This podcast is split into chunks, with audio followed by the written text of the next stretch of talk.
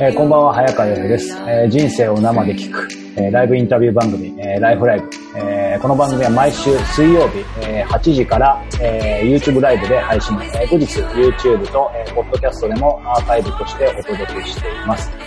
さあ、えー、本日、えー、第13回ですね。えー、今回のゲストは、えー、ヨガトレーナーの、えー、いつきさんです。それでは、いつきさん、よろしくお願いします。えー、実はですね、えー、まあ、いつきさんとはですね、今日、初対面ではなく、3年ぐらい前にね、あの、僕がお世話になっていた、ヨガの、えー、スタジオでですね、えー、レッスンを受けた時に、えー、最初に、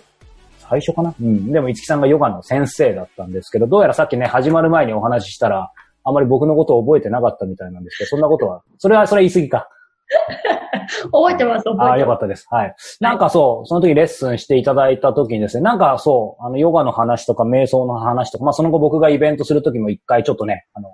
いろいろレクチャーしていただいたりということで、そんなに、えー、細かくね、ちょっとお話しさせていただくことはあったんですけど、意外とがっつりお話しさせていただく機会なかったので、こうずっとどこかでこういうタイミングないかなと思ってたんですけど、本当に今日はありがとうございます。こちらこそありがとうございます。さあ、ということで今日とても楽しみにしてたんですが、今、そちらの場所は、ご自宅、どこですか？こちらはですね、あの、まあ、私の秘密基地というか。秘密基地？あ、じゃあ言えないですね、具体的に。全然秘密基地ではないんですけど、はい、まあ、私が好きな場所の一つであって、はい、あの、神奈川県の葉山町わの方にある、はい、あの、ザ・ハウスっていう、はい、あの、貸別荘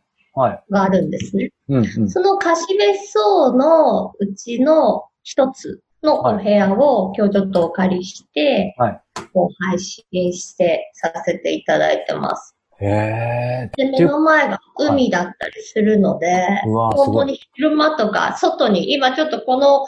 画面の向こうに大きな窓があって、はい、その先にはテラスがあって、外にはジャグジーがあって、もうこの先はもう海しかないっていう感じの最高じゃないですか。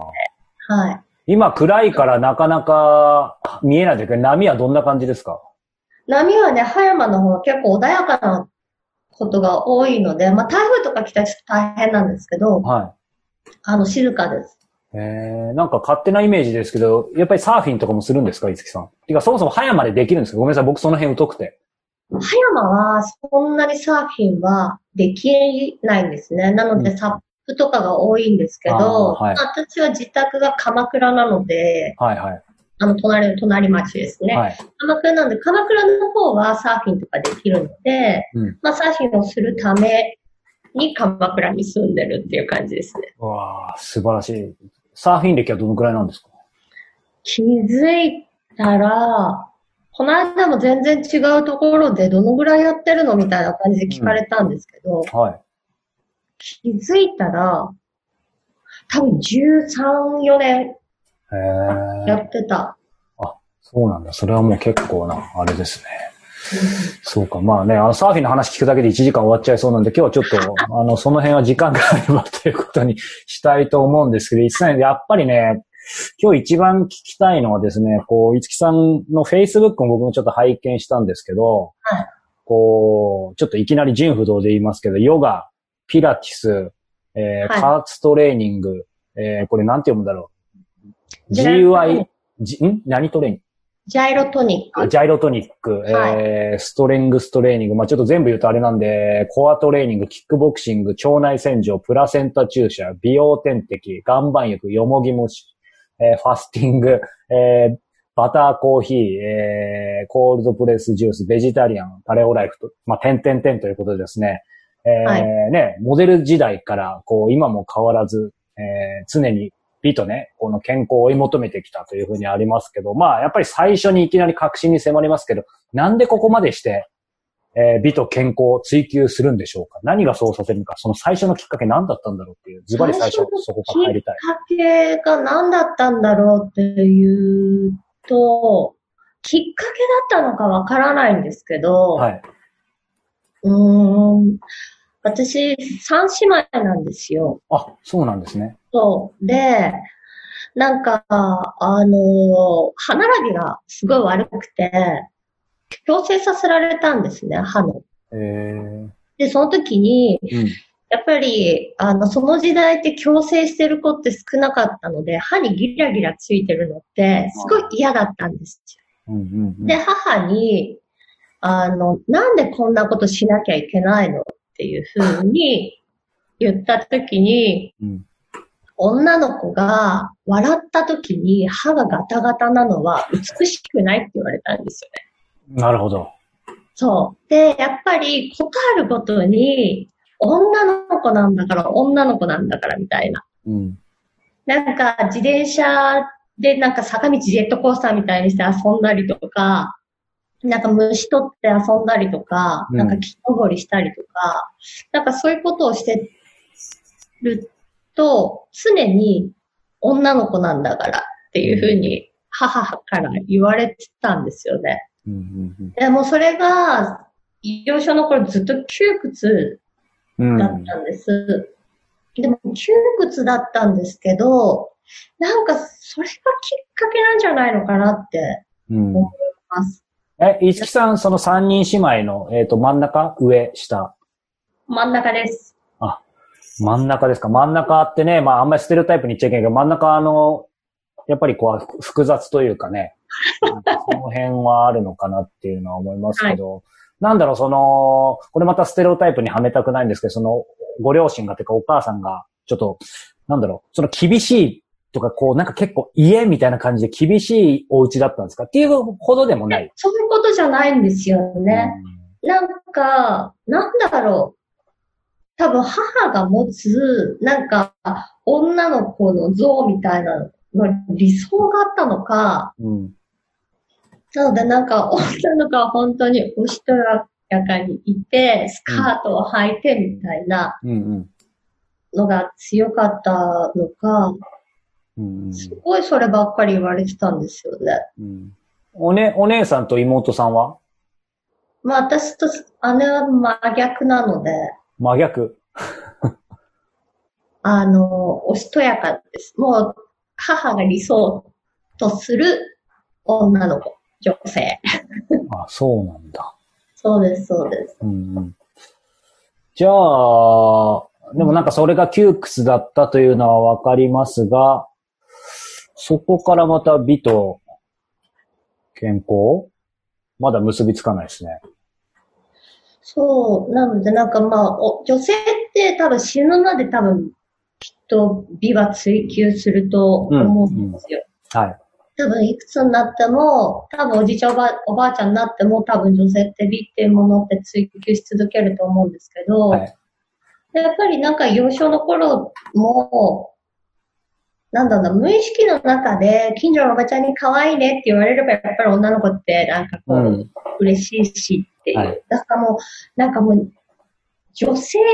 の体にもなんか植え付けられたものだと思うんですよ、美の追求って。うん、はいただそこを意識的にやるか、無意識のままで放っとくかの違いなのかなっていうふうには思っていて。うんうんうんうんうん、で、まあその、ある程度こう成長して思春期になった時に、はい。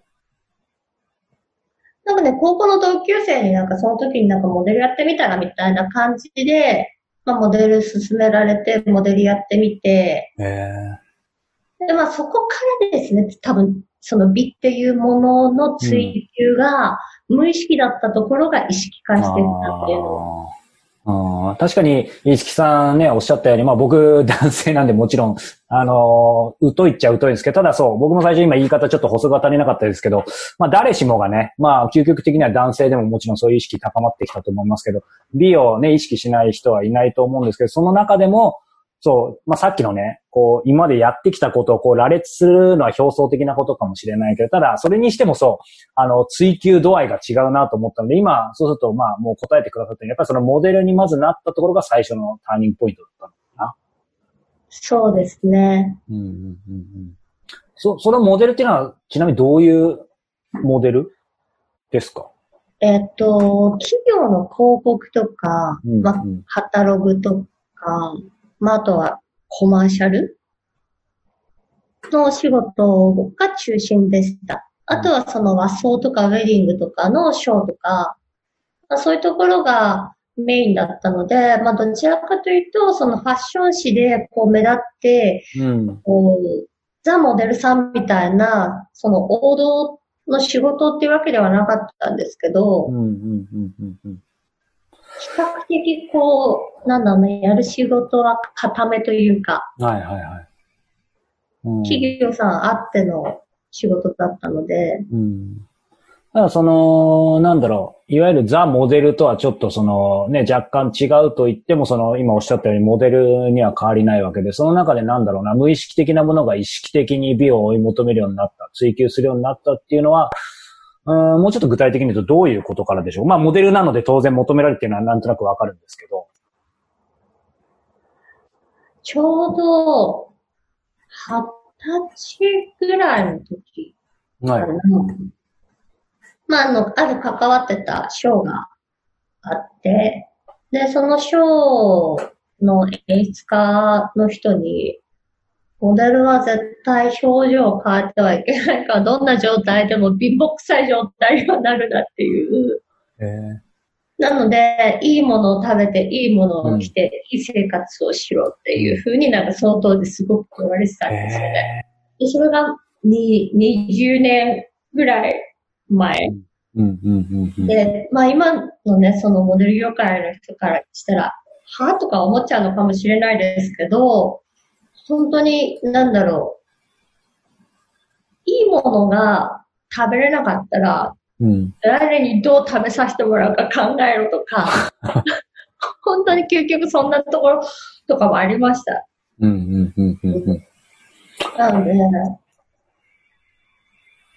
うん、もう常になんかやっぱりその夢を売るじゃないけど、そういう世界にいるから、うん、その、そういうその生活感が出ないようにしなければいけないっていう。うん、で、まあそこから、やっぱり、その、なんだろうな、まあメイクさんにメイクしてもらうと、やっぱりなんかいろんな道具を見たりするじゃないですか。はい。で、いろんな道具を見たりすると、うん、やっぱりそれには、やっぱりその女性として潜在的にも美っていうものに関しての興味は入ってるから、うん、やっぱり興味湧くし、うん、あとはその体型維持をしなきゃいけないから、体型維持をするために、その流行るもの流行るものは、とりあえず全部自分で試すみたいな。えーうん、そう。で、その、その当時、あの、私そんなにこう、なんだろうな、その当時のモデルさんって本当に細ければ細ければいい。うん、で色が白ければ白いほどいいっていう感じだったんですけど、うん、学生時代やっぱりスポーツやってたのもあるから、私そんなに骨格は華奢でもないし。うん、え、何やってたんですか？何やってたんですか？バレーボールです。へえー。うん、結構筋肉つきそうですね。そうなんです。やっぱり他のモデルさんに比べたら華奢でもないし、やっぱりその、なんだ、思春期っていう、まあ二十歳ぐらいだったので、うん、まあ肌のあれも出てきたりとか、あとは、その、背も他のモデルさんほど高くないので、165センチしかないから、そうなると、まあ、身長ばっかりはもう伸ばせないから、はい、く見せるかとか、どう肌をいい状態にするか。うん、で今みたいに修正が簡単できない時代だった。全部写真が本当に二十歳、二十歳ぐらいの時、デジカメじゃなくてフィルムだったので、うん、で、ニキビ一つ修正するのにもすごい時間がかかるっていう時代だったので、うん、なので、その、今みたいにちょっと肌が荒れて撮影に挑んで OK っていう、その空気感じゃなかったんですよね。なので、肌が荒れたらもう、それを直すために、もう洗える、なんかもうこれがいいって言われればもうそれ試す。で、ちょっとむくんでるとか、ちょっと太っちゃったって、それがいいとか、それを試すみたいな。うんうんそれでなんか、試してた先がどんどんどんどんどんどんどんどんなんか、あれじゃない、これじゃないってなってったっていうところがありますね。うん、うんでもどうなんでしょうね。こう、まあそのね、モデル、えー、まあそれがモデル時代だと思うんですけど、モデル時代というか、まあ今はね、そのモデルからまた転身されて今があると思うんですけど、なんて言うんだろうな。うん、モデルになる前は無意識的に美を、まあ健康もかもしれない美かな、美を追求してて、モデルになってから必然的に追求するようになって、そしてこう、今も追求し続けてるっていうことは、なんて言うんだろうな。今のモデルのところの話だけ聞くと結構、まあ、とにかく大変そうだなと。それこそ た、試しても当然ね、あの、ポジティブな結果だけが出るわけじゃないだろう。それはモデルとしてもそうだし、逆に健康法とか美容法もね、あの、ややもすると逆に出ることもあるだろうから、なんかその辺で、まあ相当ここにさっき挙げさせていただいた以外のものも多分いろいろ試してるから、なんだろう。それこそ心と体の健康はどうだったのかな、本当のところ当時みたいな。なんかその辺は単純に気になりますよね。全然健康じゃなかったと思いますよ。なので、本当に一番その二十歳ぐらいの時ですかね。うん、まあ、打つまではいかないですけど、やっぱりもう、あーってなっちゃった時あるんですよ。うん、で、仕事一年間、モデルの仕事一年間、休業して、うん、で、その時はもう本当に、なんだろうな、肌を、が荒れました。その荒れてるのを直さなきゃ直さなきゃって思えば思うほどどんどん荒れてく。踏む、太る、それを元に戻さなきゃ戻さなきゃって思えば思うほどどんどんどんどん太っていく。うん、で、まあその肌の状態、その体型の状態、仕事はどんどん落ちていく。うん、オフのサイクルにはまった時に、うん、私ね、実は、その時、ショーのリハーサル、ブッチしたことあるんですよ。あ今、今の一さんから想像つかない。本当にもう、ストレスマックスだったんでしょうね。で、当時、事務所の社長には、あの、マンションから飛び降りるのかと思っちゃってびっくりしたわって言われて。そのくらいやばかったんだ。社長がマンションまで来たこともあります。うんうんうん、なので、まあなんか、その時に、果たしてその美だけを追求してて、うん、健康は多分ほとんど無視の状態でしたよね。で、なんかこう、しばらくこうゆっくりして、うん、で復帰をしようかなって思った時があるんですね。なんかちょっとこのまんまだったら、消化不良というか、うん、完全燃焼だから、もう一度モデルに復帰しようって思い出したのが、こう、い思い出して、うん、で、復帰を考えたときに、まあ、その当時8キロ太ってたんですよ。えー、8キロって結構違いますね。一緒と思ったとき。で、そこで、スポーツジムに入会したんですよ。うん。で、運動、運動によって体型を戻したんです。うん。で、で、なんかやっぱりもともと運動って好きだったから楽しかったんですよ。うんうんうん、で逆にそのストレスマックスになって、休業する前は、やっぱりどちらかというと、その運動を制限されてた時代だったので、うん、やっぱりそこも窮屈だったんですけど、うん、運動で元に戻した時、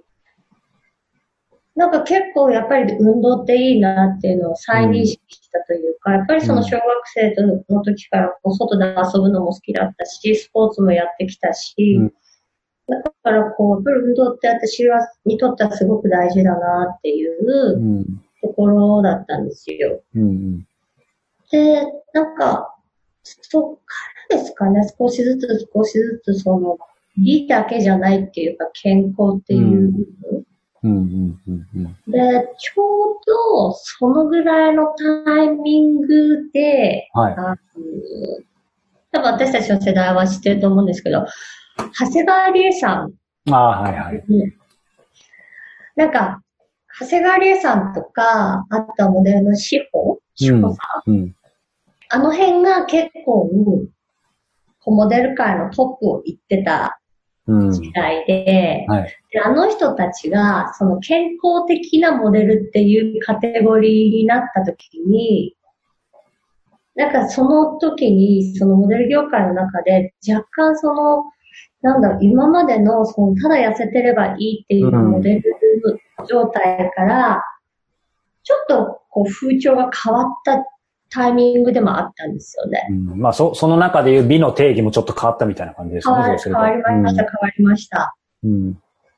そこから本当になんか、なんか、長谷川理恵さんがサーフィンしますとか、ランニングします、志、う、保、ん、さんがヨガやりますみたいな、うん、その、運動と、をやってるモデルっていうのが結構普通になってきたというか、まあ、あの二人が先駆けだったのかなと思うんですけど、うん、それってな、なんでなんでしょうね。なんでなんでしょうね。うん、まあ、その世界的に多分 BMI の数値が多分変わった時代でもあったんですよ。その時なんかそのパリコレとかに出るモデルさんに対しても BMI の数値、数字が18以下のモデルさんは逆に賞に出さないっていう多分その前までは BMI が18以下のモデルさんじゃないと、そのパリコレとかには出れないみたいなぐらい痩せてるっていうところだったのが、多分世界的に少しちょっと風潮が変わったというか。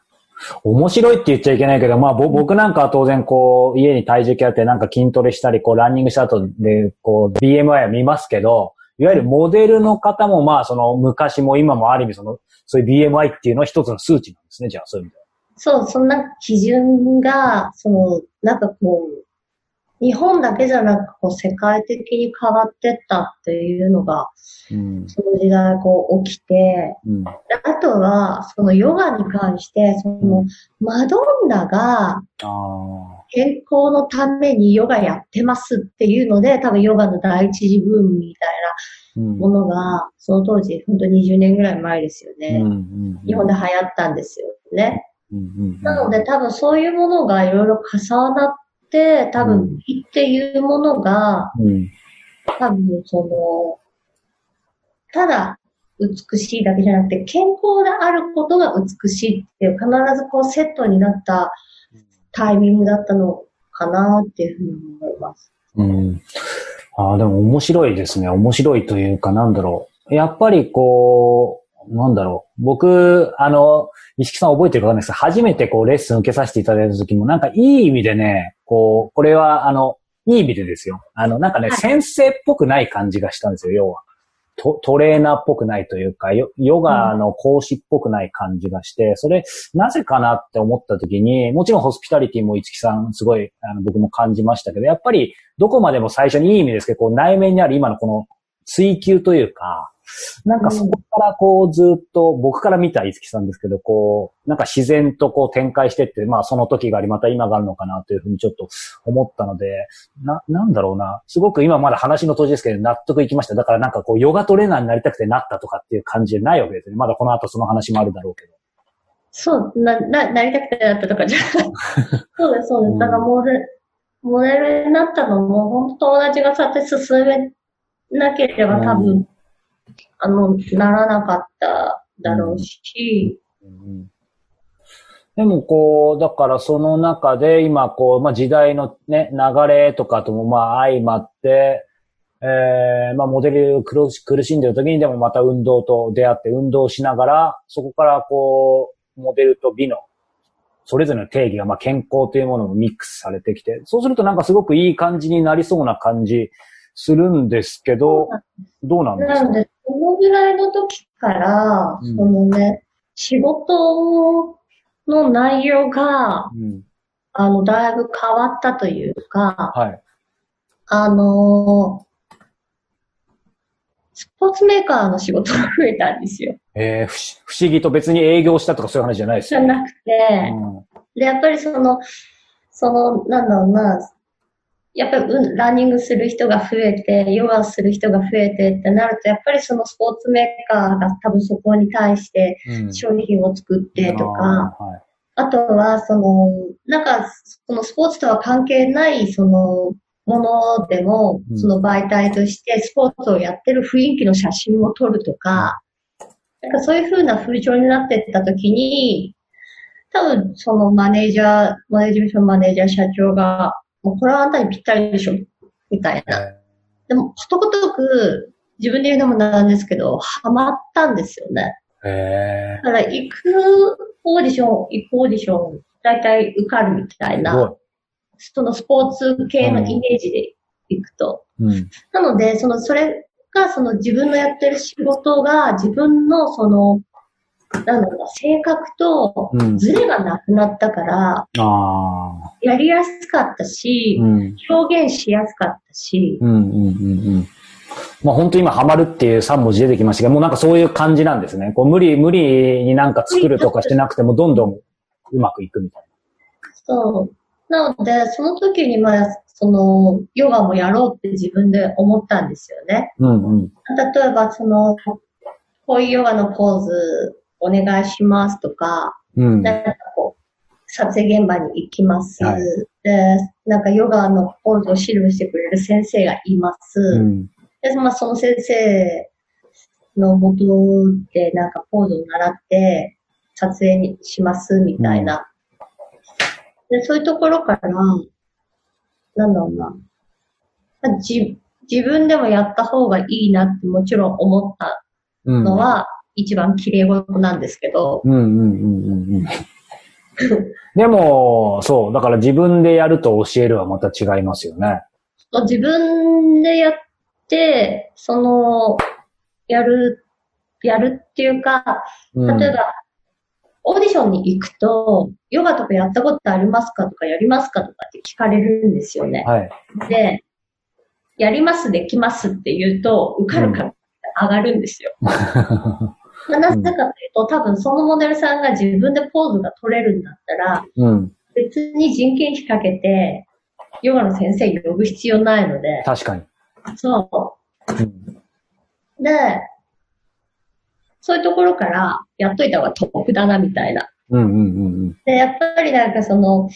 モデルさんって常にそういう美とか健康とか最前線のものをやってますよねっていう、そのイメージ作るのにも、なんか別に楽しいとか楽しくないとか関係なくやっといた方が得だなと思ってヨガを始めたみたい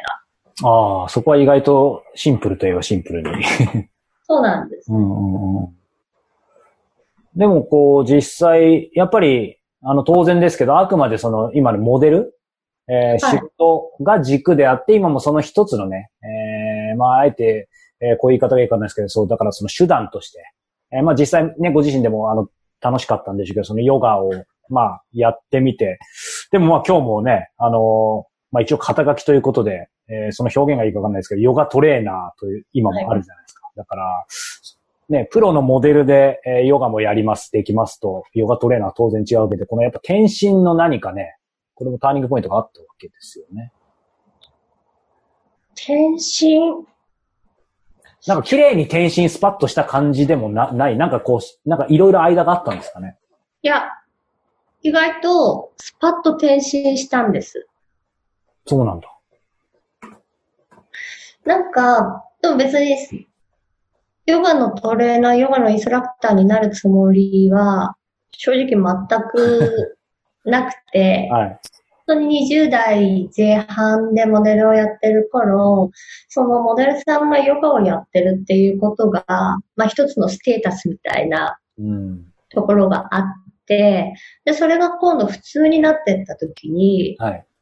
ちょっと他のモデルさんと差別化を作る必要があるなって思ったんですよね。うん、で、その当時、やっぱり、その、モデルっていうもので一本勝負よりも、なんか、その時はね、美人女医さんとか、美人料理研究家とか、なんかそういう人たちがメディアに出始めた時代だったんですよ。そうなると、そのモデル一本勝負で、まあ、メディア紙面に出るっていうのが、やっぱりこう弱くなってきた時代が来たんですよ。うん、で、そこに、そうそうそうそうそう、それがあって、うん、じゃあ何か自分も、なんか、モデルともう一個の肩書きがあった方が面白いんじゃないかっていうので、うん、掛け算ですよね。そう。で、資格を取ったんです。うん。あ、ヨガの？そうなんです。うんうんうんうん。たその時は別に、もう一個の掛け算の肩書きが欲しかっただけで。ああ。いいですねこ。この、このサバサバ感いいですね。教える気は全くなかったんですよ。じゃあやっぱり、もう。してもなんか本当に掛け算で、モデルの傍らで、まあ教えていく程度でいいかなぐらい思ってたんです。でもなんだろう。あのー、そのね、今話聞いてるとこう、まあ美人上位美人料理研究家、まあモデルかけるヨガでもいいんですけど、なんか今の話聞いてると確かにその生き残るとか熾烈なこう、うん仕事の厳しい競争、競争社会みたいなことを感じつつも、なんかその時の今の振り返ってる話を聞いても、なんか五木さんから誰か他の他人と競ってるような感じはしないんですけど、その辺どうだったんですか？感覚としては。でもやっぱり競うみたいなのはあったんですか？感覚としては。いや、他人と競うっていう感覚は、ありますね。あるか。あります、あります。あのー、私、一番好きなんですよ。あ、そうなんだ。やっぱ自分がね、はい、1日生まれっていうのがあって、へえそう、1日に生まれてるっていうのがあるので、うんうん、なんか、なんかそれで一番が好きで。じゃあ、じゃあ絶対一番じゃないと悔しいじゃないですか。二番でもダメってことですよね。そう、基本一番がいいっていう。なので、まあその、まあ一番になれない、なれることばかりじゃないし、うんうん、なれないこともいっぱいありますけど、うん、なんだ、常に、その、一番を取ることが目的というか、一番を取るために、うん、なんだろうな、努力するじゃないけど、まあその過程かなっていう。だから常に一番は目指してたい。あ、いいですね。一番を獲得するために、うん、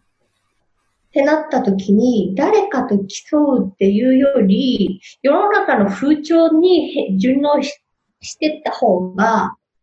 賢いかなっていう。あ。なんかこう、いい意味でギャップとまでは言わないですけど、今日お話伺うまでの、なんだろう、こう、印象というか、なんだろう、いつきさんっていうパーソナリティは全然変わんないんですけど、なんか実はこう、内に秘めたそういう一番になりたいとか、なんかそういうのは、ちょっといい意味で意外意外でしたね。こうなんか、こう、サバサバこう、力抜けてる感があるから、はい。まあ、それと両立、まあ、できるも問題なんだろうけど、じゃあそれはもうずっと昔からだし、今もそういう部分はやっぱりある。ずっと昔からですね。なので、なんか、本当にちょっと中学生の時に戻りますけど、はい、そうバレー部、バレーボールやってたって言ってそうなんですか。はい、で、バレー部の部長になるってなった時に、私、じゃんけんで負けたんですよ。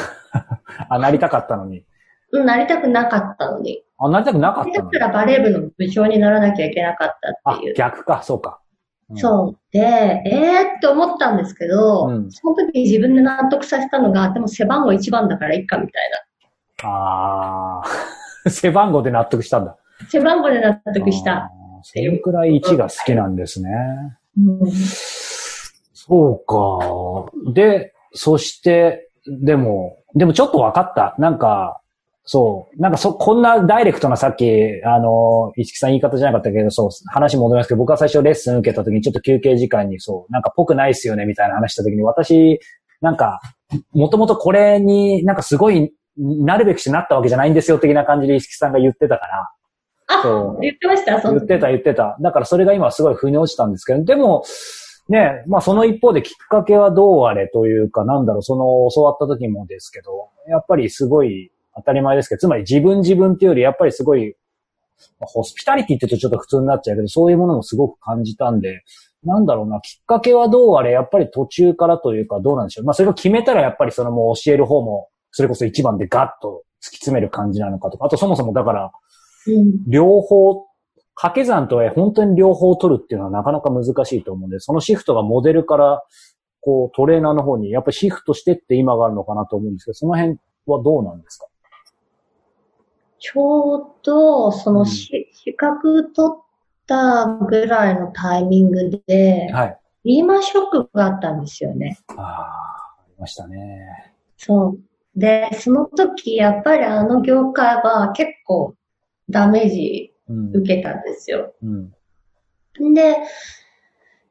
まあもしかしたら難しいかなっていうのと、うん、まあ自分自身も20代後半とかだったので、うん、ヤングでもなければミセスでもないっていう、なるほど。こう、どっちにも振り切れない、うん、その、対相手が使いにくい年齢にも来てたっていうのもあったので、このまんまでいいのかなっていうのを考えたのも一つだったし、あとは、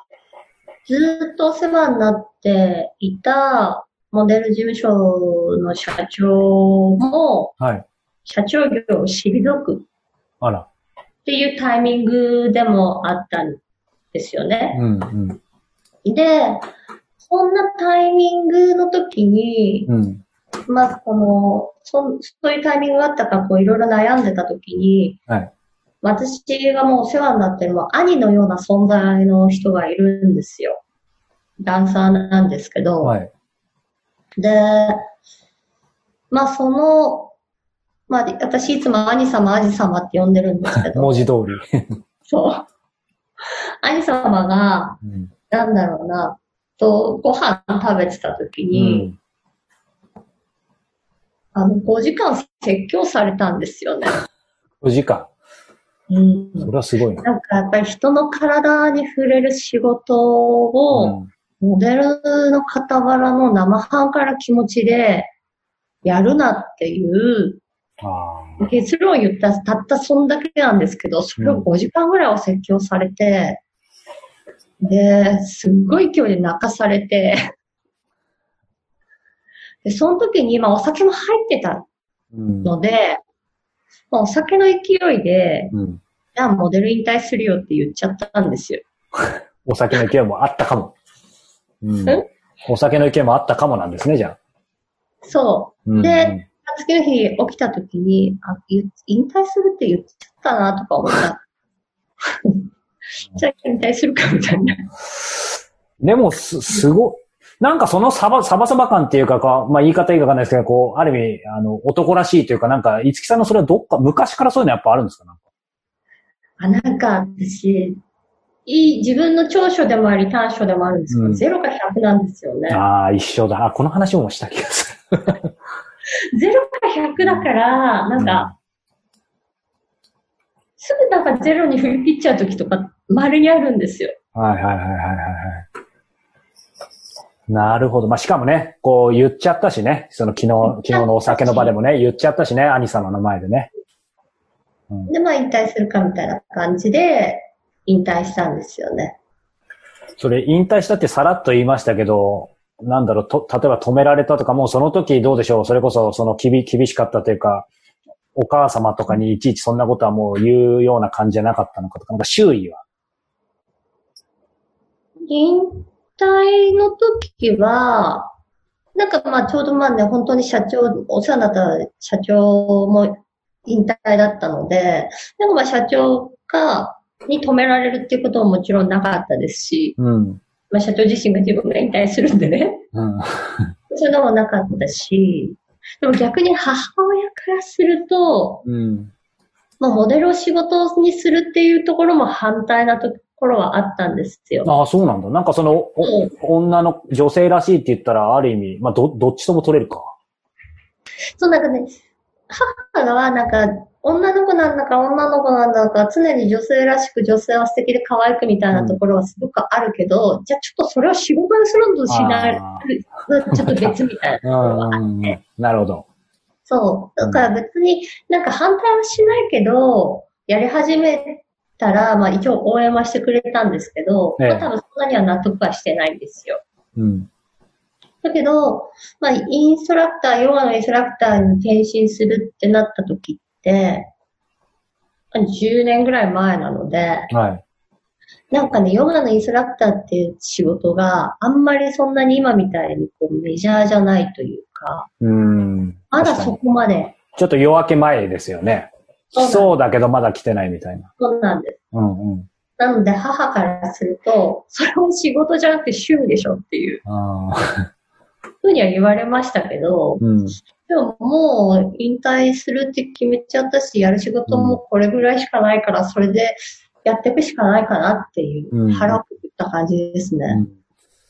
そうするといよいよこう、現在に少し近づきつつある感じしますけど、腹くくってなんかこう、そういう意味では迷いもある意味な、っていうか、退路を立ったというかね、感じだと思うんですけど、はい、そこから、えー、現在に至るまでというか、まだいろいろありそうですね、いくつか。うん、そう。うん。で、なんか、とりあえずその当時、まあ、ヨガのインストラクターとして仕事をするっていうのにあたり、うん、まあ、どこでもいいから、こう、本当にレッスン持たせてもらえないかな、みたいなところからスタートだったんですよ。うん、で、その当時、一番最初に私を採用してくれた、うんスタジオがあって、本当になんかビルの一角でやってる、多分ね、一つのスペースに3人ぐらいしか入らないような、えー、そんな場所だったんですよ。はいはいはい、3人しか入らないような場所だけど、お客さん来ても1人みたいな、うん、そんなちっちゃなスタジオで採用してもらって、うん、でも私全く経験ないんです。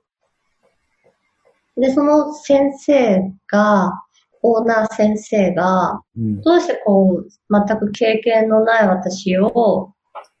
採用してくれるんですかって聞いたときに、うん、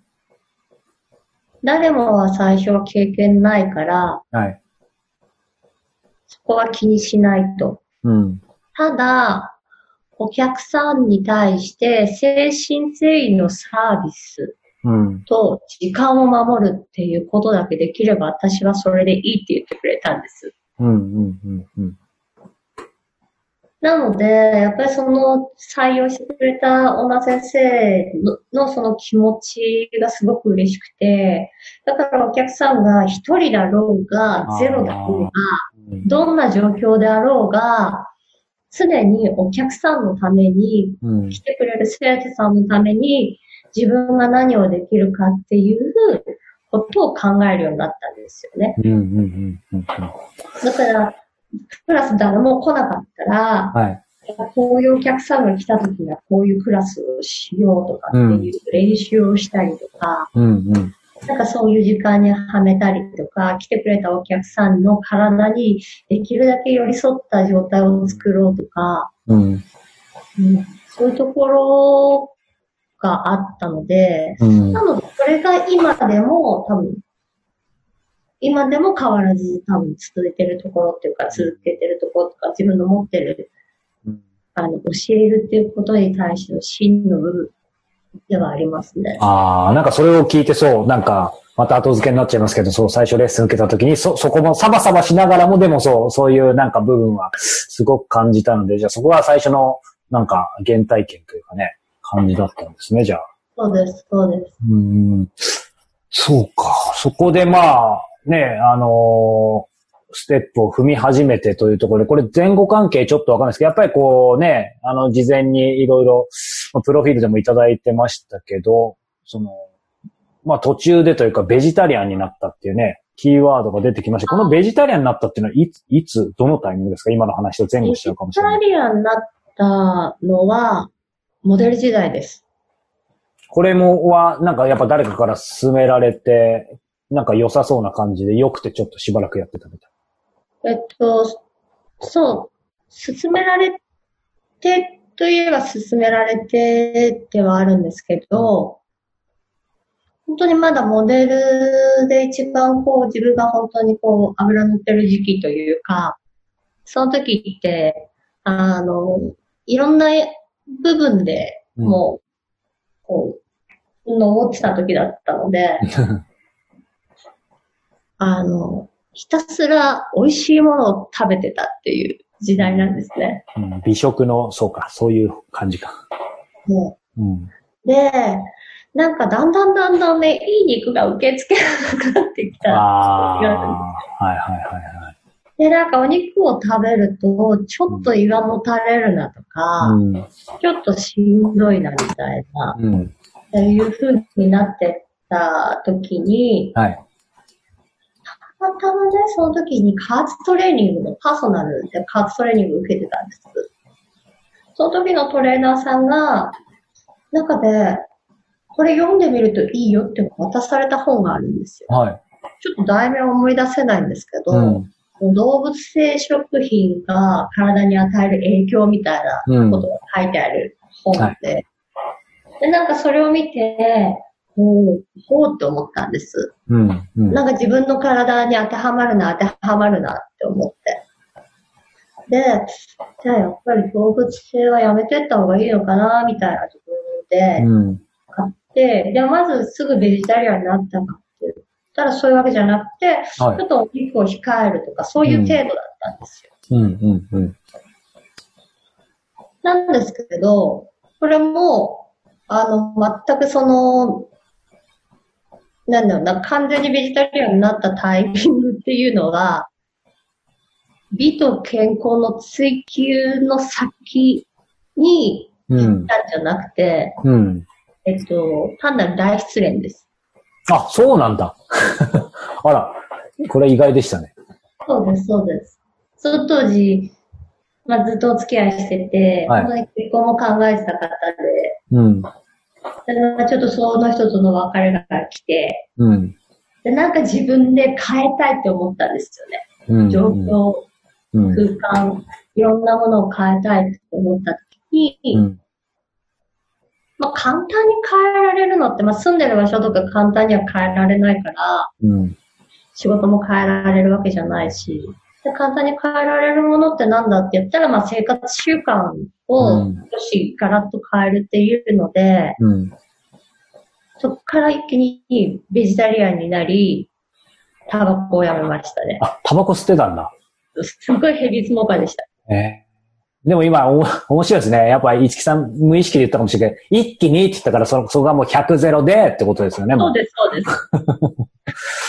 まあでもそういう意味では、転身っていう言葉がこれほど似合う人はいないですね。こう何でも。こう転身って言ったら本当に変わるってことですね。そうです。実際、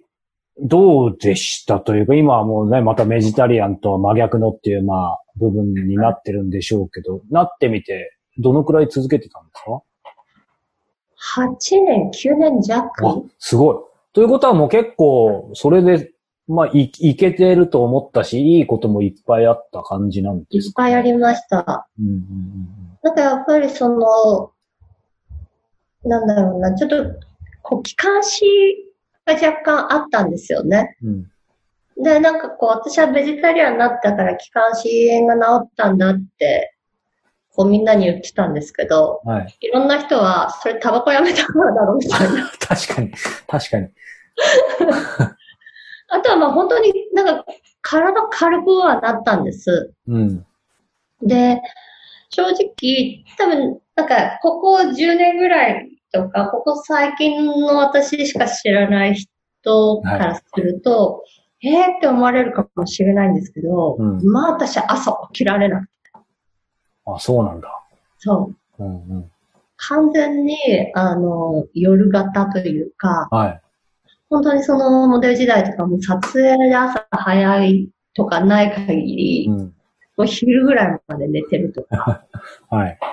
朝起きるのは苦手、朝から行動するなんていうのも苦手みたいな感じだったんですよね。うんうんうん。だ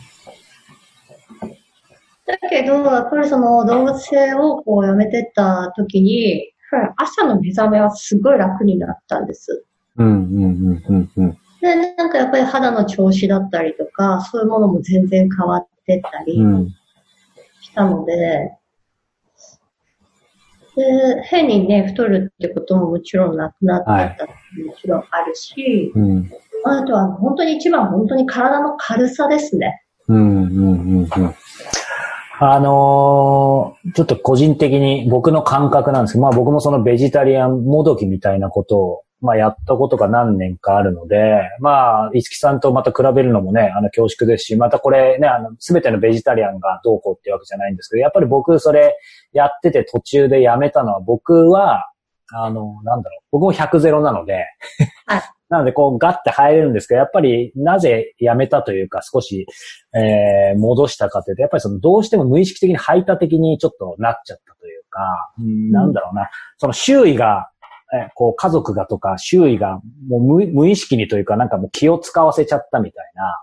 あそれもまた賛否あると思うんですよね。別にそれでも貫けばいいっていうのもあると思うし、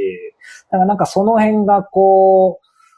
なんかあいつと飯食うとどうこうとか、なんかうちの両親とかもなんかすごい気使ってるのとかが見えちゃって、で、僕も確固として貫くまではなかったので、ちょっとこう、やめちゃったみたいなのがあったんですけど、そういう、なんだろう、うん普段の生活、これは別にベジタリアンを批判するとか、ベジタリアンだけの話じゃないと思うんですけど、何か一つにガッとこう、特に食生活とか入った時、うん、まあ特にこのベジタリアンっていうところで、なんかそういう辛さみたいな別に五木さんなかった？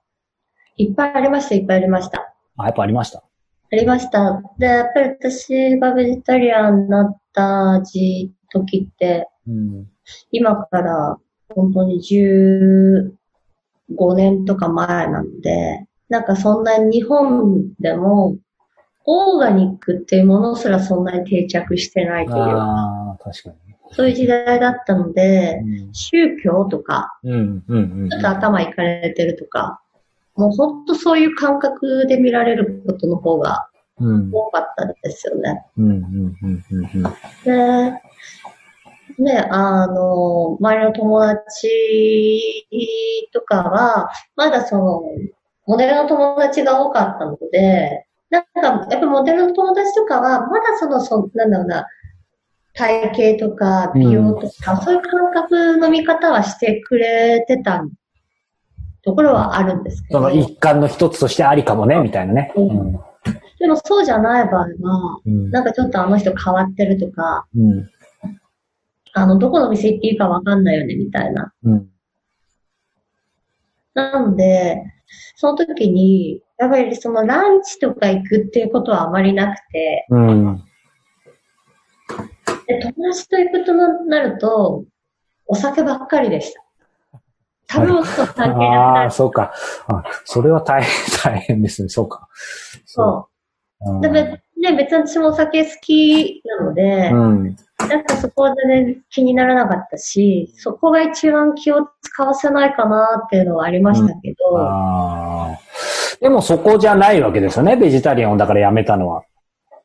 そこじゃないですね。うんうん。うん、そこで、こう、まあ、さっきね、ヨガの話も途中で止めちゃいましたけど、両方多分と全部途中でリンクするのかなと思うんですけど、そのベジタリアン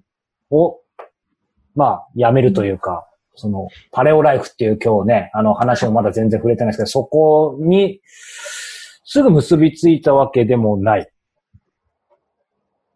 すぐに結びついたわけでもないです。8、9年やってたベジタリアンをそもそもこうやめるっていうのは相当な、そのパレオライフに出会ったからすぐやめましたじゃなくて、なんか、それまた100ゼロになるきっかけがなんかあったんですか？大きな。もう、うんと、パレオライフというか、そのパレオリシティック。パレオリシティック。ティック。はい。で、あの、旧石器時代いわゆる原始人時代の食生活というか生活習慣の再現っていうところなんですけど。パレオってそういう意味なんですよね。英語でね。はい。それを省略してパレオってなってるんですけど、まあ、パレオにその知り合ったからベジタリアンをやめたっていうのは、うん、そそのまんまです。あ、そのまんまなんだ。うん。じゃあ、なんだろう、ベジタリアンがえっ、ー、と、悪いとか、なんかこう疑問を抱いてたというよりもシンプルにパレオが出会っていいなと思って、ただ両方併用、併用併存することはできなかったからみたいな、そういう感じなんですか？まあ、ほん、まあ、そうといえばそうなんですけど、うん、あの、まだ私が全然ベジタリアンのこう、時代に、そのパレオっていう生活をね、うん、している、その、まあ、直子さんっていう女性の方がいらっしゃるんですけど、はい、その女性に知り合ったんですよね。うん、で、まあ、年も同年代で、で、あのー、その方に知り合った時に、はい、あの、彼女から、ナンパをされまして。彼女からそう。で、そっちの毛があるわけじゃないわけですよね。そういうわけじゃなくて、うんうん、あの、彼女が、まあ、本当にまさに今ここはちょっとザハースっていう葉山にある場所なんですけど、葉山の別の場所で、ちょうどそのパレオっていうものを提供する、その施設を作りたいなっていう、そのスタジオというか、そのアカデミーというかを作りたいなっていう話で、うん、で、その中にヨガっていう要素が欲しいんだよねってああ、なるほど。それで、あのー、なんだろう。うちのスタジオでもやってもらえないかっていうお話をいただいたんです。はい。でも、私はその時もパリオと真逆の生活なので。真逆。そう。旧石器時代とは真逆の生活ですか？ベジタリアンなので、あパレオ、まあ、パレオって旧石器時代ってあの、あの、狩猟民族の時代なので、はいはいはいはい。肉、魚がやっぱりメインになってくるというか。そうか、そういう意味では結構、あの、もちろん細かく言うともうすごいあるんでしょうけど、結構シンプルに今言ったように新石器時代、こう、肉、魚っていう結構ステレオタイプなイメージでいいんですね。そうです、そうです、そうです。うんうんなので、狩りをして、肉や魚を得て、食べ、さばいて食べて、で、そこに、まあ、野菜を、なってる野菜や木の実を取って食べてっていうところが、やっぱりそのパレオの、その原点のその原始人の時代のことなので、ベジタリアンからすると、まあ簡単に言ったら真逆なんですよね。その、肉食べずに、こう野菜取って新、旧石器時代みたいなことできない。やっぱりその、なんだろう、やっぱり狩りをする時代っていうのって、やっぱり狩りをするための体力ってすごく必要っていうこと。多分、運動量も多分、すごい半端ない時代だったんだと思うんですよ。いやですよね。生きるか死ぬかだしね。生きるか、そう、本当にそうなんです。生きるか死ぬかで常に戦ってる状態というか、うん、はいなので、なんか多分その時代は肉っていうものがすごく必要だったと思うんですよ。うん、で、その、麻薬だったので、そこのコンセプトっていうものももちろんわかるし、うん、まあ、そのなんだろうな、その食事のコンセプトっていうより、その、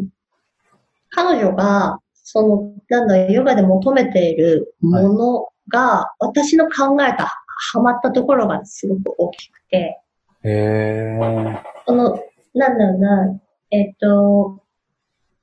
パレオっていうものももちろんある、食生活っていうのももちろんあるんですけど、その彼女がすごく意識してるのって人間の体ってその背骨っていうものがすごく大事だよっていうところを彼女がすごく考えていて、うんはい、私も絶対骨と背骨っていうところを常に重視してヨガの指導をしてきたので、うん。まあ、そこの部分はすごいこう共感ができるというか、リンクするというか、だから一緒同じ、その、そこの部分だけ同じベクトルを向いてたんですよね。うんうんうんうんうん。え、そうすると、なんだろう、最初は、ごめんなさい、僕はパレオ、パレオライフ完全に理解してないかもしれないけど、そのパレオライフの中で、というかそのアカデミーの中で当然ヨガは一つ構成要素としてっていうことで声かけてもらったと思うんですけど、はい、うーん、なんだろう、その、今だからわかることかもしれないけど、そのパレオライフっていうもの自体にヨガは絶対では考え方によってはない。絶対ではないといえばないんですけど、うん、でも私は今実際自分がこうやってきて、その絶対ではないけど、なしではない。絶対になしではない。うん。あのー、いや、なんでこういう質問したかなっていうと、いや、面白いなと思うのが、こう、なんだろう、さっきのこう、モデルとヨガの話の時も、もう最初はモデルが軸であって、で、ヨガはその掛け算で、えー、見つけて、えー、うん、で、でも気づいたらこっちにシフトしてると。はい。で、ヨガもあって、今も当然ヨガはもちろん軸の一つだと思うんですけど、ヨガがあって、そのパレオライフがあって、パレオライフの今、五木さんがおっしゃってたその食事とかもちろん、えー、大事で興味もあるし、あったけど、でもそのヨガの部分が、こう、ハマったからっていう、な、なんていうんだろう。だから、えー、ヨガ、パレオライフって来たわけじゃなくて、モデルにちょっとヨガ、えー、ヨガに、えー、パレオライフみたいな感じで、なんか、こう、ちょっと伝わりますかね？うまく。そ、そのものっていう感じじゃない、ちょっとか、重なってるところからシフトして、でもそれが、こう、やがて大きなものになってるのは、ちょっと面白いなと思って。これは僕の感想ですけど。そう。あのー、ヨガって、うん、道具って使わないんですよね。確かに。多分、あらゆる世の中のそのトレーニングって、やっぱりその大きか、大きい小さい関係なく、チューブだったり、ダンベルだったり、こういうマシンだったり、はい、やっぱりその、なんか道具を使って負荷をかける。で、体をこう、トレーニングしていくっていうものが多い中で、はい、ヨガって自分の体の自重コントロールのみなんですよ。それ今一番僕好きです。その自重にこだわってるので。まさにそうですね。で、その自重のコントロールって、その自分の体で負荷をかけるっていうのもそう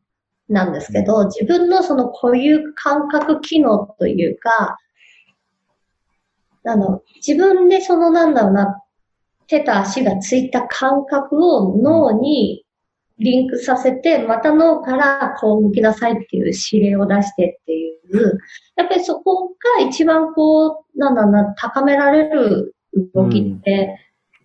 ヨガだと思っていて、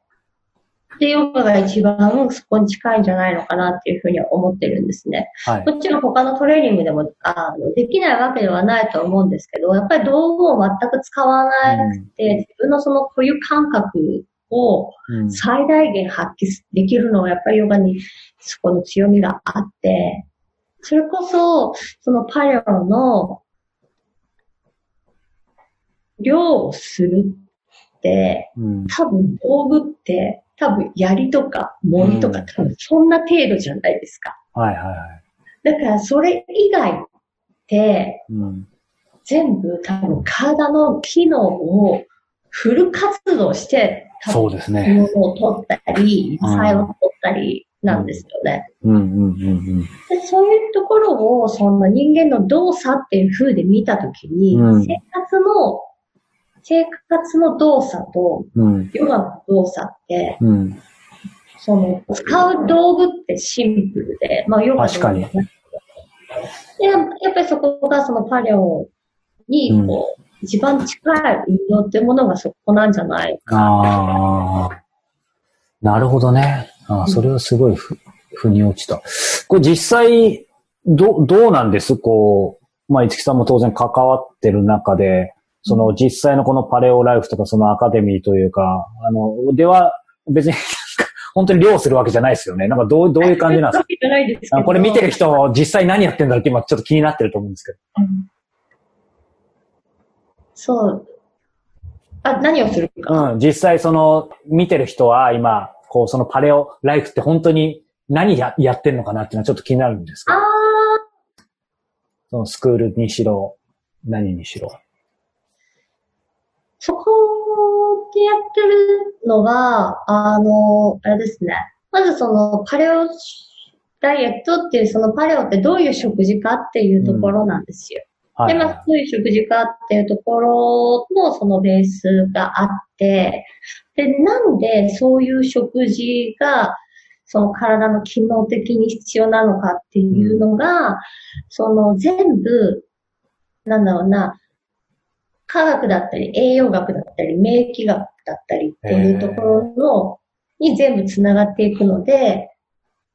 よくね、こういう食事法がいいですよ、こういう食事法がいいですよって、こう伝える人ってすごい多いんですけど、はい、そこはさらに掘り下げて、うん、なんでこの食事がこう必要なのか。ああ、確かにね。なぜかというと、栄養学的にはこうで、免疫学的にはこうで、っていう、で、そこが運動学的にもこうなんだよっていう、うん、全部に結びつけてくれるというか、なので、アカデミーっていう言い方をしてるのが、その学ぶっていうこともする。ああ、なるほど。その学ぶっていうことをすることによって、やっぱり行動が変わるっていうところと、うん。うん、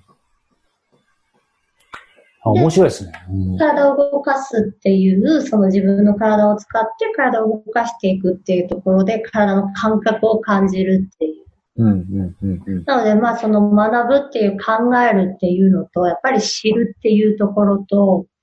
で、その知ったら行動に移して動いて感じるっていうところをこう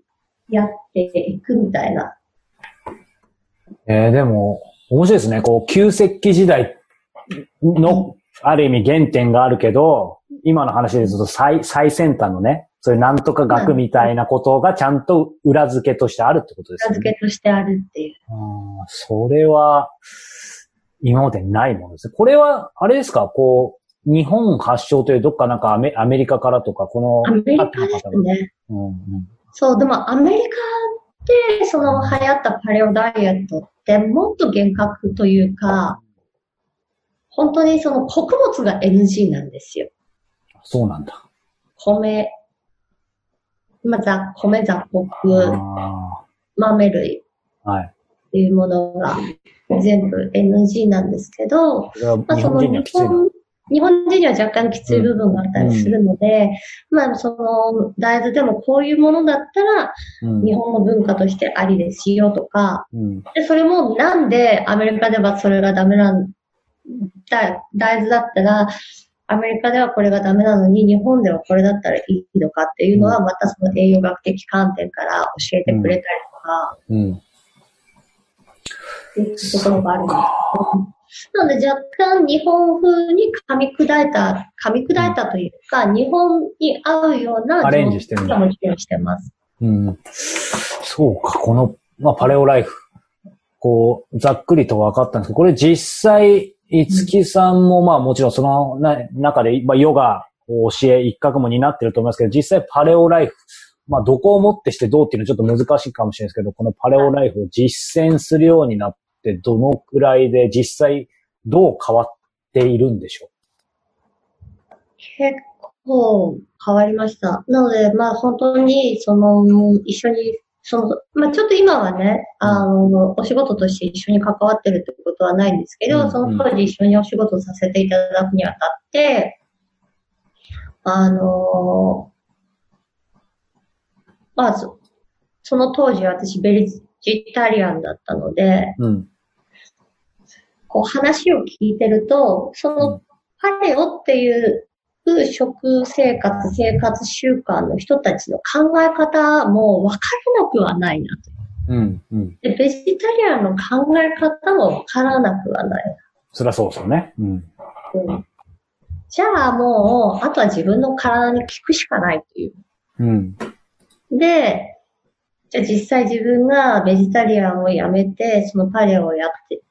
やってみて、うん、体に合うか合わないかみたいな。うん、なので、その当時彼女には言ったんですよ。あの、私これでパレオを一回やりますけど、けどベジタリアンやめてやりますけど、合わなかったら一緒には仕事できませんっていう話をしたんですね。うん、で、こうやってた時に、やってた時に、うん、なんかまあ体に変化が出てきたっていうところはあるんですね。うん、本当にこう、最初髪の毛とか肌とかが変わったりとか、うん。はい、やっぱ体力の持ち方が全然変わるというか、で体力も本当に今まで自分は体力がある方だなってずっと思ってきたんですけど、実際パレオやってたと、パレオやり始めてからの体力っていうものと、ベジタリアンの時の体力って考えると、うん、ベジタリアンの時代の体力は気力でしかなかったなって今思うんですよ。あじゃあそれはなんか質が違うとかじゃなくて、まあ、比べればもう、そういう意味では一目瞭然なんだ。そう、確かにそのベジタリアンの時って仕事が忙しいと、うん、仕事はばーって仕事はできるけど、落ち着いた瞬間に、まあ、何らかの一気にを起こしてた。まあ、その不調がもう本当に帯状疱疹だったりとか、うん、なんか、胃潰瘍だったりとか、そう、咽頭炎で声が出なくなるとか、なんか本当そういう感じだったりとかがあったんですよね。うんうん、で、そういう部分で、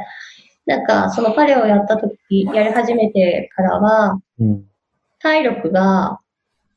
こう、なんか仕事が忙しくて落ち着いたってなっても、うん、本当に一晩寝たらまた元に戻るみたいな、うん、なんか一時しくガクンと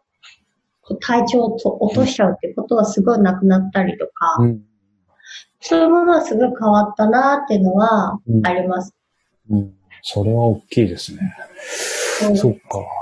そして、まあそういう意味では、こう、まあパレオというね、こう、そういう、まあ、食というか、まあ生活のスタイルを、まあ取り入れてというかね、ご自身にもまた経験して、えー、そしてまあヨガも続けつつ、ただ、どう、どうですかね。まあその間もこう、ね、まあ僕が実際、えー、出会ったタイミングがまた3年前ですけど、そこからこう3年2年というか、また今年というか、どうなんでしょう、うん、つきさんの中でも今人生また大きく動いてる時なんですか？人生は動いてますね。うん。それはどういう感じなんでしょう？具体的に言えるとしたら。やっぱり、うん、まあ今まで本当にまあモデルからこう来て、で、ヨガをこう教えるっていうところに特化して、自分が教えるって、ヨガを教えるっていうところから、その健康っていう部分に、こう、広げてったところは、あるんですけど、うんはい、ヨガが軸になることは今後も変わらないと思うんですね。う。ん、で、あと、そのパレオっていう食生活というか生活習慣というかが、ぶれるっていうことも多分ないんですよ。うん、なんですけど、はい。一旦、これすごいもしかしたら爆弾発言かもしれないですけど、はい。一旦ヨガを教えるっていう現場に出るところから一時的に知りておきますね。あ、これから。はい。これはもう生放送で発言してしまったんであれですけど、という、えー、その心は、そしてこれからはどうなるんでしょう？いや、ほん、なんか、なんだろうな。やっぱり自分が体験してきたことっていうものを、うん、より多くの人にこう伝えていきたいってこう思った時に、はい、まあどういうふうにして伝えていったらいいんだろうとか、うん、どういう手段を取っていったらいいんだろうっていうところを考えた時に、はい、ある程度こう自分でいろんなものをやっていくっていうふうになったときに、うん、今学ぶべきことって、まあ、私が今まで学んでこなかった経営サイドのことかなっていうふう。に思ってるので、はい、なので、毎回現場っていう部分を、うん、あの、ちょっと退くというか。うんうんうん、そうするあ、どうぞどうぞ。そういう系の部分を学んでった時に、うん、どう、その、なんだろうな、なんだろう、こう、ビジネスとして、うん、どううまく、より健康っていうビジネスを、まあ、美と健康っていうものを世の中に発信していけるのかなっていうえじゃあ、さっきおっしゃったことに逆にそういう意味では偽りはなくて、そのなんだろう。その中の、まあ、軸というか当然大切なもの、まあ、直接的か、こう、コンセプト、哲学の中に入るのかわかんないですけど、うん、ヨガも、パレオも、まあ、もちろん大事なものではあるわけですよね。はい、あります、あります。それをこう、自分はまあ、ちょっとプレイヤーから、えー、少なくとも今引いて、えー、どう、まあ、ビジネスとして形にするかっていうところですか、じゃあ。はい。うん。えー、まあもうすいません。もう9時も過ぎちゃってますけど、ここからさらにまた聞いちゃいますけど、でもなんだろう。うん、そう思ったやっぱり、それこそきっかけっていうのはなんかあるんじゃないですか？ありますね。ありますねっていうか、うん、やっぱり、うーんと、まあ一個は本当に自分がまさかと思った病気だったっていうところ。まあ、あの、が大きいかなとは思います。うんうんうん、なので、本当にそのパレオにちょうちょうど、うん、子宮器系の女性器系のちょっと病気をしたときに、まあ私はずっと、なんだろうな、若い時から、その、まあ生理不順だったり、そういうものっていっぱいあったから、そんなもんどこの女子にもあるものだろうぐらいしか思ってなかったところっていっぱいあって、うん、まさかそれは病気っていう、まあ病名がついたっていうところがまあ一つショックだったんですよね。うん、確かに過去にね、タバコも吸ってた時ももちろんあるし、お酒も飲むし、とか、いろいろあるけど、だけど、人以上に多分健康っていうものには、とか美容っていうところには気を使ってきた中で、なんでこう自分がこうなったんだろうなっていう疑問が生まれた時があったんですね。で、まあそれが4年前で。最近じゃ最近ですね。うん、そうです。4年とか4年半ぐらい前ですね。うんうん、で、その時に、実はパレオっていう生活はまだ送っ送り出してはいなかったけど、はい、存在は知ってて、うん、彼の良さみたいなのは、その話はこう聞いてた、はい。ね。うん、なので、なんかこう、リンクする部分があったんですよ。うん、それこそ本当に、そのワークショップとかそういうもので、はい、なんでこうこう、パレオライフのこういう食生活をすると、こういう風で、こういう風で、こって、こう、体で、ね、こう、起きてっていう話とかも聞いてたから、うん、あ、そういうことか、そういうことかって、こう、腑に落ちるところがあったんですね。うん、で、やっぱり実際自分がそのパレオを実践し始めて、実践してた時に、うん、まあ一番最初は髪とか肌とか、体力とか、まあそういうものだったけど、やっぱり最終的にやっぱり一番自分が持ってたその病気のところの改善っていうところが一番大きかったんです。うん、で、世の中の人って、多分そういうことで悩んでる方とかもたくさんいっぱいいると思うし、うん、うん改善したいとか、はい。いろんな思いがある人とかがいるとは思うんですよ。うん。で、そんな中、うんと、やっぱり私が、まあ、鎌倉で生活はしてるけど、はい。まあ、ずっと東京で仕事をしてきて、すごく感じるのが、はい、やっぱり働く女性の何かサポートができないかっていうところだったんですね。はい。で、やっぱり、あの、うちもね、よくね、友達とね、ご飯食べに行ったりするとね、やっぱりこう男性と肩を並べてね、仕事をしてたりすると、今日だけは女子に戻ろうっていう 時間を作ったりする時があるんですけど、そういう女性って多分いっぱいいるし、うん、なんだろう、その女性の体をしてるんだけど、多分男性として働かなければ、男性の感覚で働かなければいけない女性っていっぱいあって、はい、で多分そういう方々の中でも、そういう悩みを持ってる方ってたくさんいると思うんです。で、その、私にそのパレオライフっていうきっかけを与えてくださったね、その直子さんっていう女性は、この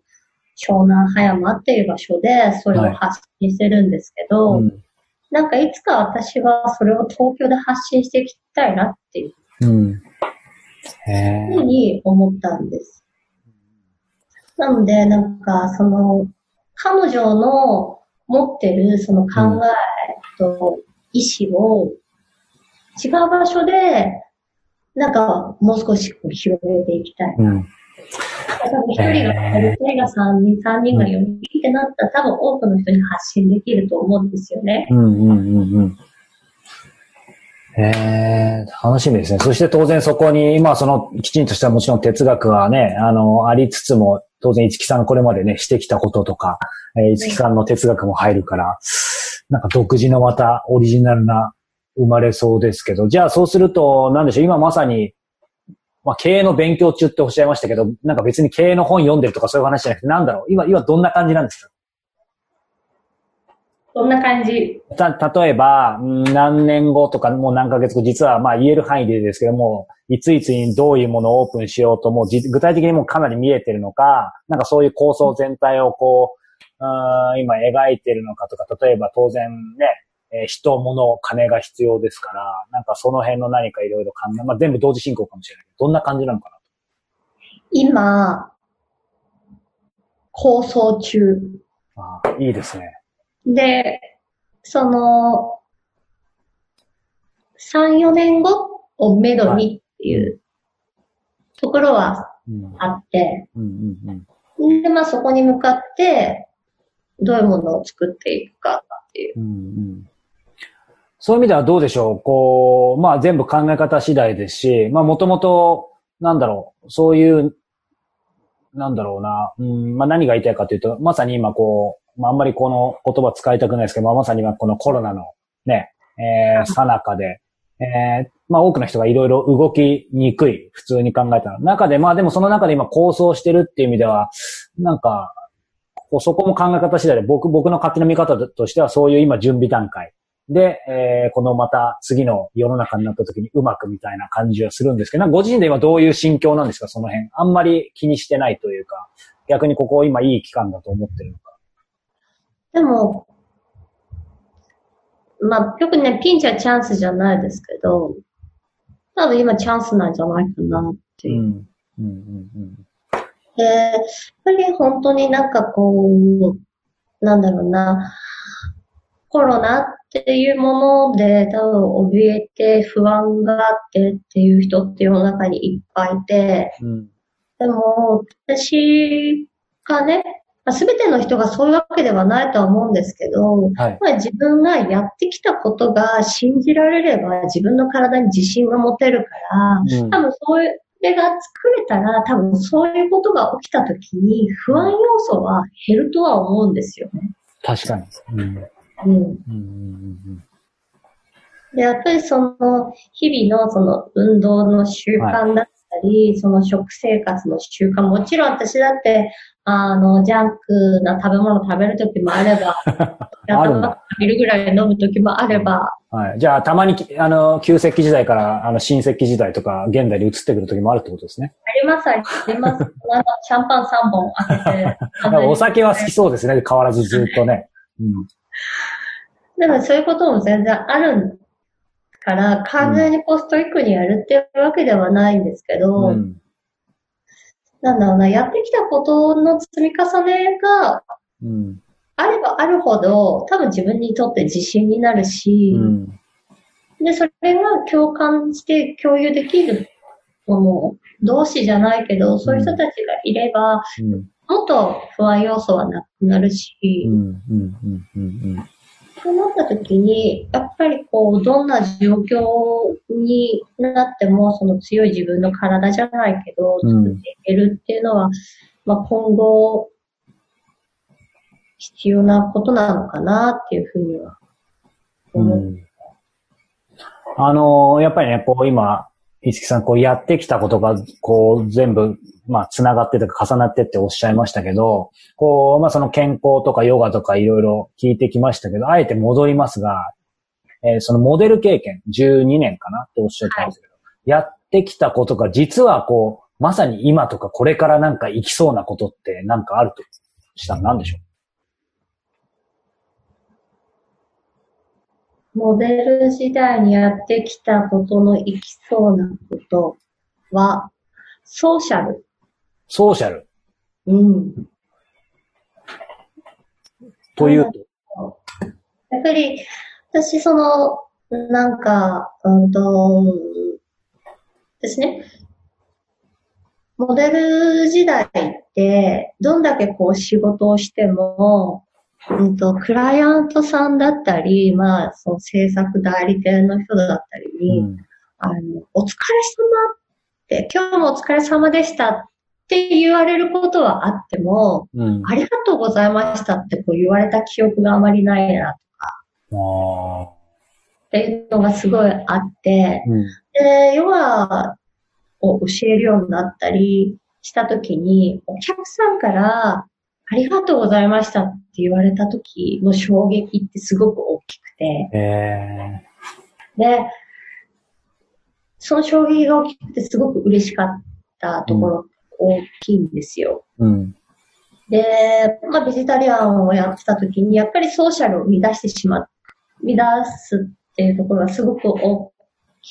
きい部分であったんですよね。はい友人だったり、パートナーだったりにこう気を使わせてしまうっていうところがあって、そんな、それが多分今も一緒だと思うんですよ。今がその、うん、なんかこう、リモートっていう便利な部分もできたけど、はい。でも完全になしにしてしまうのもまた違うのかなっていうふうに思う時もあって、はい。なので、その、うん、どういった状態でそのソーシャルをこう、なんだろうな、保っていくというか、うん、多分、そのパレオもそうなんですけど、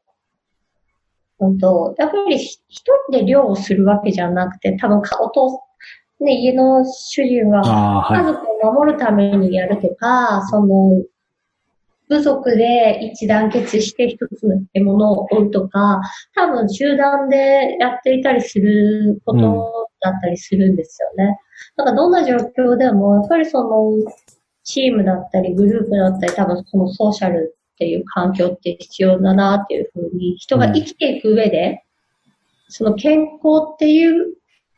健康に生きていく上で、ソーシャルは欠かせないところっていうふうには思っていて。うん、確かにそうですね。うん。どこまでもそうですね。そのモデルの時代も今も常に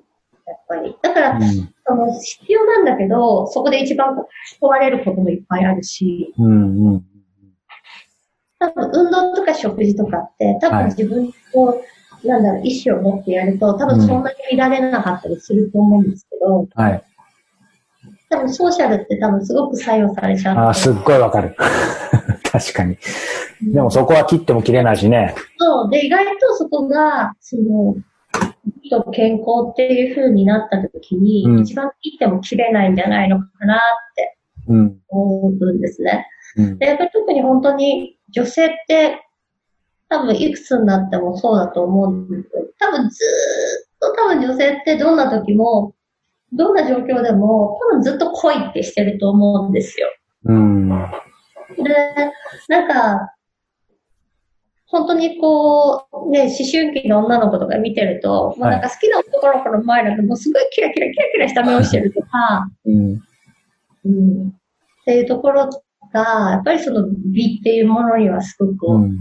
つながってくるし。うん、うん、うん、うん。あのーその美っていうところでね、ちょっと、まあ、すいません。最後にあといくつか聞きたいんですけど、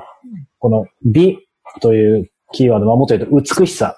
こう、いつきさん、ここ1年ぐらい、まあ大体1年ですけど、なんか触れたもので最も美しさを感じたものなんでしょう？触れたもので？まあ有形無形どんなものでもいいです。この美しいなと思ったもの、人、こと、何でもいいです。美しいなと思ったもの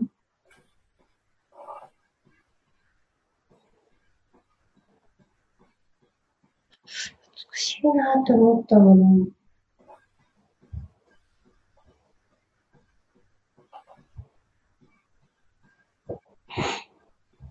意外とお前は浮かばない。その美、ね、こうずっと今日当然美の話をしてきたから、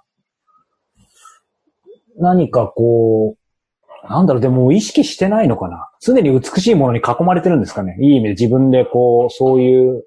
環境を作ってるとか。美しいなって思ったもの、人。もっと言うと、こう、ちょっと、ちょっと質問変わっちゃうかもしれないですけど、こう、今、今日現在、この今のインタビュー現在で、こう、三月さんが定義する美の、美って何なんでしょうね。こう最高の美の状態と言い換えてもいいかもしれないけど。最高の美の状態は、楽しいか楽しくないか。楽しいか楽しくないか。うん。それが美の状態。うん。多分、なんだろう。多分、どんなにいいものを使っていいことをしてても、多分楽しくなかったら、多分何も、綺麗でも何でもないと思うんですよ。うんうん、だから、本当に、こんだけ食生活気をつけてます。運動もこうやってして、体もキープしてます。肌にはこういうものを使って肌整えてますってなるけど、なんだろうな。仕事だったり、対人関係だったりで、ストレスがあると、うん、多分そ、あの、その先、多分、希望ってものも持たなくなっちゃうじゃないですか。確かに。うん、だから、その希望があるかどうかっていうか、先の目標があるかどうか。うん、で先に何か目標があるときって絶対ワクワクするし、楽しいし。だから、なんか、ちょっとその小学校の時の遠足じゃないけど、はい、遠足とか行くときって、やっぱり、その、ワクワクドキドキいっぱいあるじゃないですか。うんはい。好きな男の子、好きな女の子と初めてデートするとき、明日どうしようって緊張するけどワクワクドキドキって、うん、その時ってやっぱり楽しいし、うん、多分人の目って一番キラキラしてるんじゃないのかなって思うんですね。うんうんうん、で、なんか、その、それこそ本当にちっちゃい頃にうちの母がずっと言ってた、女の子なんだから女の子なんだからって、その強制させられた時に、はい、笑った顔が、一番女の子が可愛い状態なんだよっていうふうに母が言ってたので、うん、だから、なんかやっぱ楽しい時なのかなっていう。うん、ああ、なんか、いいですね。最後お母さん戻ってきましたね。うん。あのー、本当の最後の最後になんですけど、こう、いつきさんにとってこう、最高の未来とはどんな未来なんでしょう？何の制約もなかったら。最高の未来。最高のね、未来っていう感覚じゃないんですよ。じゃない。最高の未来がないとかじゃなくて、うん、うんとやっぱりそのね、自分がその病気をしたり体調崩したりとかっていうところになった時に、はい、その未来をどう生きたいかっていうふうに考えるより、終わりがあるとしたら、今充実させるためにどう生きるかっていう考え方に変わったんですよ。なるほど。そう。うんうんだから、未来をどう生きたいかっていうよりも逆算して、その最高の死を迎えるためのその人生設計をどうするかっていうふうな考え方に変わりました。だからそういったところで言うと、その未来、はい、最高の未来とか未来っていうところがないっていう言い方になっちゃうかな。うんうん、そうするとこう、なんでしょう。やっぱりこう、その、そこから逆算して今、今、今、今、っていうやっぱり感じなんですかね、今毎日、まあ、充実して生きるというか。うん。うんうんうん。そうか。うん。じゃあ今どうでしょう？本当に最後ですけど、今を充実一生懸命生きてらっしゃると思うんですけど、今現実的にこう、今、今日現在このご自身を取り巻く環境、満足してますか結構満足してますね。いいですね、そういう生き方ね。はい。そうか。じゃあもう本当今後、今あまた今後って僕はあの未来を見ちゃいますけど、今後楽しみですねっていうふうにちょっと言おうと思ったんですけど、これちなみにそうすると何でしょう？まあ今日ね、このインタビュー、えー、初めて見る方は、まあ、いつきさんヨガトレーナーということで、えー、いつき、いつきさん、いつき先生にヨガ習いたいななんてこう思っちゃった人もいるかもしれないんですけど、じゃあ今はもっか、いつきさんには習えないということですかね、これ。そうですね。うんいや、なんか別に意地悪するつもりなくて、ただ今日のね、このインタビュー見てなんかこう、まあヨガでもいいんですけど、こう、いつきさんに直接それこそ、あの、ソーシャルな感じで、ちょっとこう、コンタクト取りたいなと。まあどんなね、習いたいか何かこう、んなんかちょっと連絡取りたいなみたいな方は、どうすればいいんでしょう？か今連絡取れるんでしょうか？まああの、SNS 上でメッセージいただけたら その連絡は、はいコンタクトは取れます。いや、まあでも、今いい意味でそういう意味では、こう、ソーシャルにまだ、次また何かこう、出る前前というか、構想中ってことですね。そうですね。うん、楽しみですね。そうか、そうか。じゃあ、このね、また、えー、次、機会があればね、これが1年後か3年後か5年後かわかりませんが、また五木さんにね、あの、お話を伺いたいなというふうに、えー、思っています。これちなみに、えー、明日は何時に起きるんですか？明日、明日は4時半。それ夕方ってオチはないですよね。あ、じゃないです。すごい。まあ今、夏なので、はい、結構ね、まあ日が昇るのが早いじゃないですか。はい、で、まあその今自分が